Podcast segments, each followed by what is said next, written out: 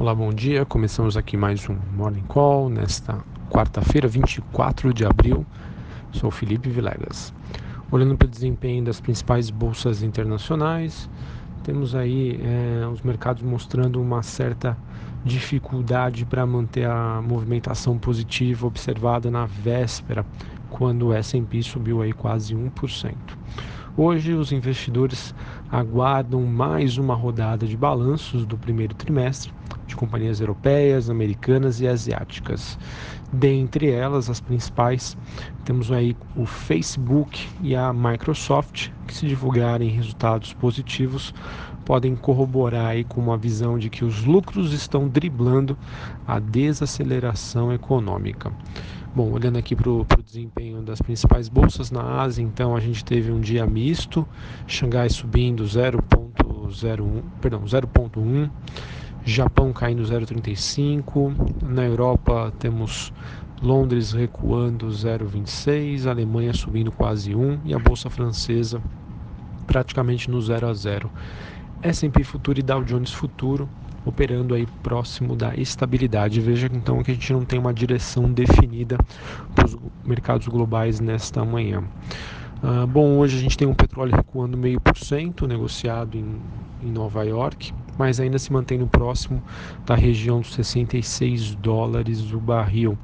No caso, investidores aguardam em números eh, de estoques oficiais a serem divulgados hoje e também nós tivemos ontem a divulgação dos estoques API que sinalizou aí uma alta. Então isso acaba corroborando para que os investidores da commodity tenham uma postura um pouquinho mais conservadora.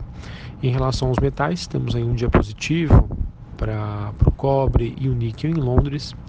É, porém, os principais pares da Vale, a BHP e a Rio Tinto, apresentam aí baixas de quase 1%. Isso porque o minério de ferro fechou em baixa em Singapura após o aumento dos embarques do Brasil. Né? A Vale que aos poucos vem retomando a sua produção, então acabam pressionando, né? aumentando a oferta da commodity e por consequência reduzindo aí a expectativa, a estimativa dos preços futuros. Bom, em relação à agenda do dia, aqui no Brasil é, teremos a divulgação é, às 8h15 da criação de empregos formais, 10h30 a arrecadação no governo e meio-dia e meia o Banco Central divulga o fluxo cambial semanal. Nos Estados Unidos, como eu já comentei anteriormente, às 11h30 da manhã temos os estoques de petróleo e o Banco Central que oferta até 5.350 contratos, swap cambial para rolagem de contratos de maio a partir das 11h30, mantendo a sua atuação. Tá? Nenhuma novidade até o momento. Ah, apenas aí o fato de que ah, o Banco Central começou a fazer a rolagem eh, de alguns contratos para vencimento em julho. Né? Isso vai ser feito a partir do dia 2 de maio e a medida aí prevê a realização de algumas ofertas diárias nos meses de maio e junho, com ressalvas aí de que montantes poderão ser revistos sempre que necessário, de acordo aí com a manifestação do Banco Central. Bom, acho que talvez o principal tema do dia agora, que deve repercutir no, nos mercados, foi a aprovação da admissibilidade eh, da reforma na, na, da Previdência na CCJ. Isso acabou acontecendo com uma certa folga, por 48 votos a, a favor e 18 contra na Comissão de Constituição e Justiça, após uma sessão aí bastante longa é, e tensa. Depois de quase 10 horas de obstrução, muito barulho da oposição, é, a medida aí acabou saindo próximo da meia-noite, né, quando foi votada aí a admissibilidade e a gente teve ainda manifestações da oposição que não parou aí de falar no sigilo dos dados que a equipe econômica não quis abrir nesta fase, né? Mas a gente não pode deixar de lado que o grande protagonista dessa votação acabou sendo aí o Centrão, é, que garantiu uma vitória expressiva, né? Essa vitória que a gente pode considerar que não foi do governo, mas de Rodrigo Maia aí que deu show e mostrou aí a sua, o seu poder de articulação, né? mostrou que ele tem uma base aliada muito forte e o governo deve aí é, manter parceria com ele se quer a aprovação dessa reforma. Né? A partir de agora, porém, é que o bicho pode pegar com as discussões na comissão especial.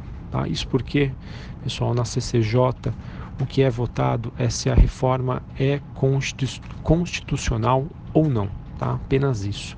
Agora sim, na comissão especial que pode ser revista o texto da reforma. Né? E Maia já deu aí o seu recado. É, ele que deve, quer acelerar a instalação da comissão especial. Né? Segundo ele, isso já poderia ser feito na quinta-feira. Tá?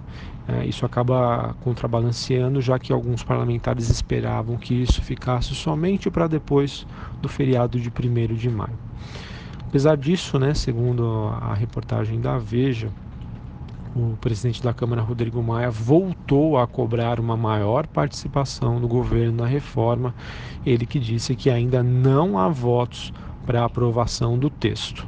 Tá? Então, apesar dessa primeira vitória, esse primeiro passo que foi dado, ainda há muita coisa aí para acontecer é, e a comissão especial que é quando é, podem ser feitas revisões no texto que é aí o que eu acredito que vai mexer mais com o mercado tá isso porque hoje é, o mercado tem uma precificação média de uma economia entre 500 a 600 bilhões de reais qualquer número acima disso a gente espera aí que o mercado tenha uma reação positiva em contrapartida, qualquer número abaixo disso, uma reação negativa será esperada.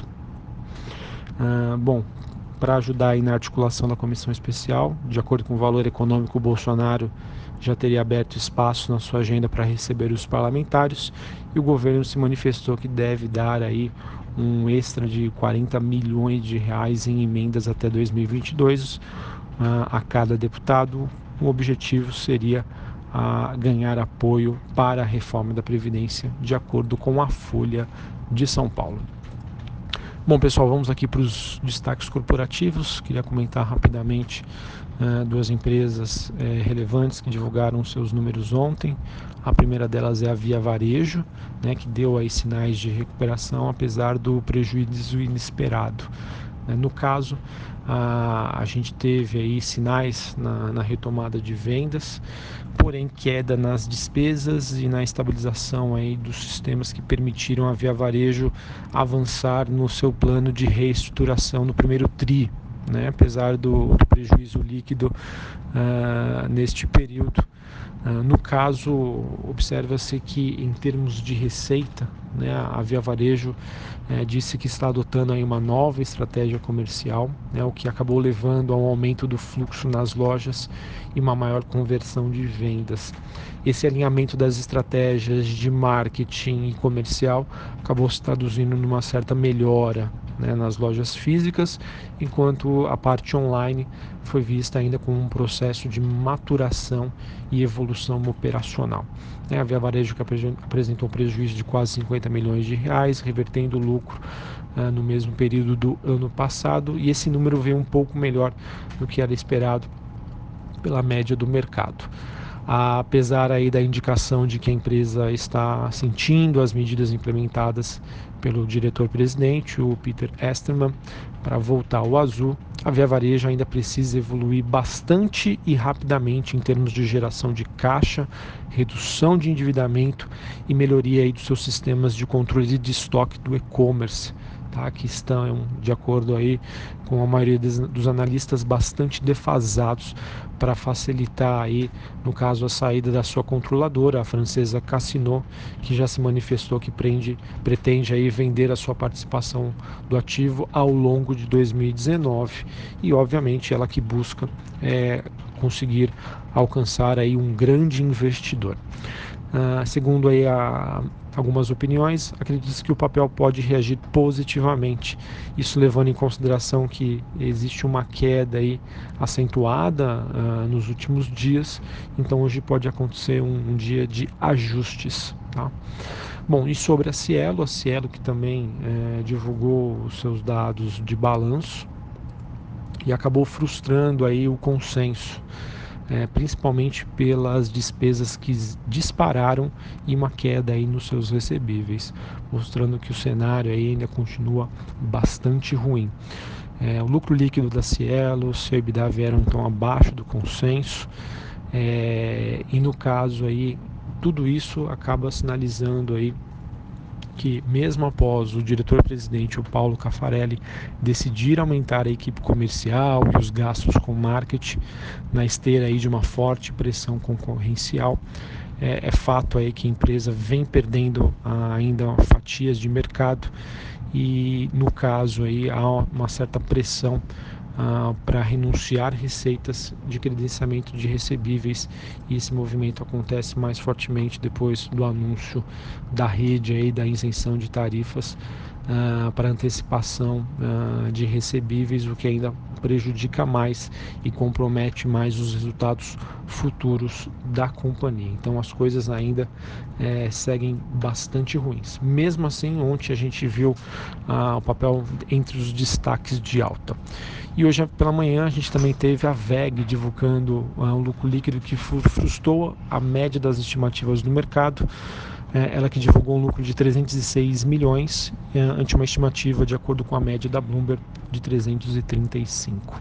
Bom, para não me estender muito mais, acho que é isso. O mercado acredito que possa aí, é, ter uma reação positiva frente à, à votação aí ontem da, da admissibilidade da reforma da Previdência temos tivemos aí um resultado positivo e mostrou aí a força de Rodrigo Maia, né? Vamos aguardar é, ver, acredito nessa repercussão positiva, mas também a gente não pode deixar de lado que qualquer burburinho ou algum desempenho ruim dos mercados lá fora podem pressionar a nossa bolsa. Um abraço, um bom pregão, bons investimentos e até a próxima. Valeu!